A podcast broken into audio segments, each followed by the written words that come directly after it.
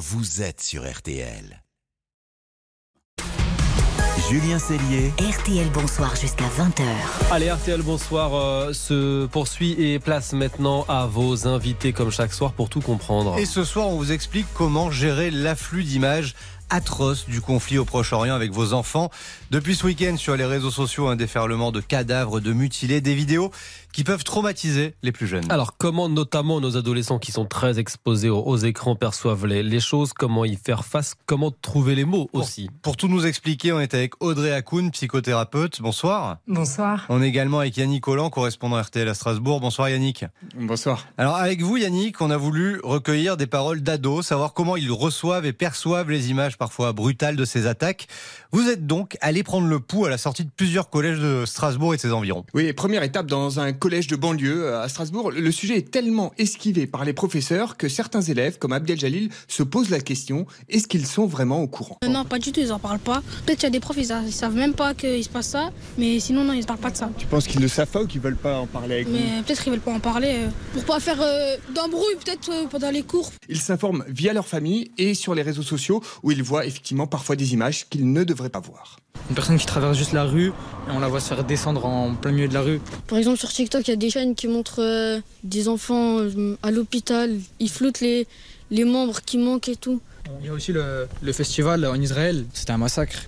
Des gens qui avaient rien demandé, qui faisaient juste la fête, bah, ils sont tous morts. Et, et les parents, Yannick, comment ils, ils, gèrent ça avec leurs enfants? Eh bien, ils évitent eux aussi largement la discussion. Euh, Dans sa voiture, Audrey attend la sortie du collège de son fils, Evan, et elle regrette que les profs ne s'emparent pas du sujet. Peut-être que les professeurs auraient peut-être euh, les mots plus justes que les parents. On manque de mots, c'est ça. Et on se rend compte qu'en fait, ces répercussions euh, psychologiques sur les enfants, c'est très très important. Et en fonction des termes qu'on utilise, en fait, je pense que leur cerveau n'est pas forcément toujours assez mature pour comprendre certaines choses. Alors, difficile d'aborder le sujet avec les enfants. Certains parents préfèrent changer de chaîne, comme le racontent Maude et Gabin au collège de Brumath. On n'en parle pas trop. Je sais que mes parents, hier, on avait un reportage à la télé, mais on en... ils voulaient pas trop qu'on en parle et tout parce que c'est violent. Ils ont changé de chaîne. Bah, j'ai regardé le journal, on en a parlé un peu, et puis voilà. Pas forcément euh, le, le, grand sujet de discussion. Et plus les notes. Euh...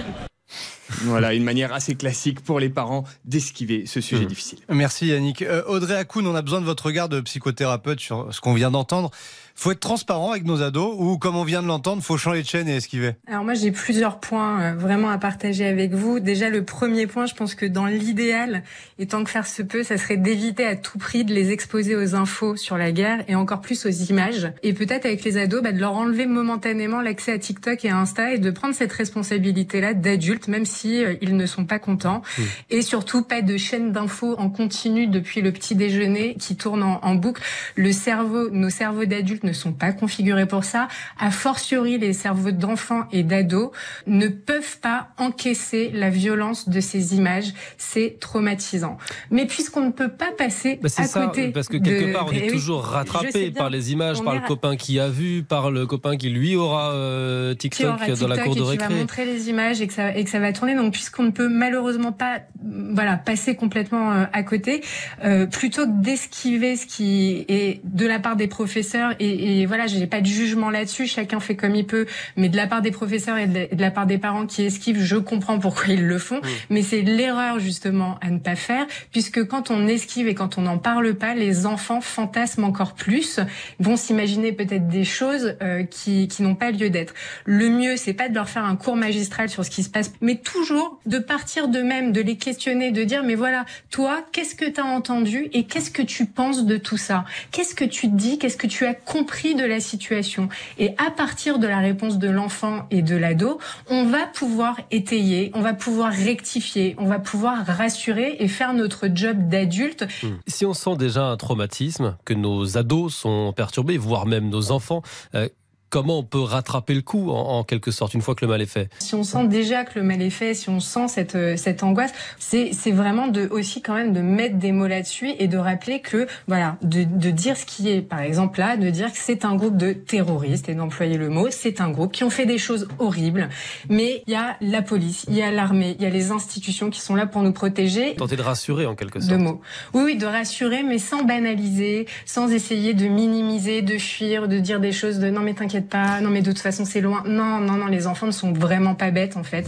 Mais Audrey Akoun, est-ce qu'il y a des, des signes aussi euh, euh, chez nos enfants qui peuvent nous alerter? Parce qu'ils vont pas forcément nous le dire, ils vont Oui. pas forcément partager ce qu'ils ressentent. Qu'est-ce qui peut nous, euh, nous mettre la puce à l'oreille et nous inquiéter? Je pense qu'une des premières choses, ce sont les troubles du sommeil. Il faut observer un enfant, un ado qui n'avait pas de problème de sommeil et qui se met à ne pas pouvoir s'endormir ou qui a des réveils nocturnes ou qui a vraiment des terreurs ou des, ou des cauchemars. C'est qu'il y a quelque chose peut-être qui- qu'il a vu ou, euh, ou la situation actuelle, ce qu'il entend, qui, euh, qui est angoissante.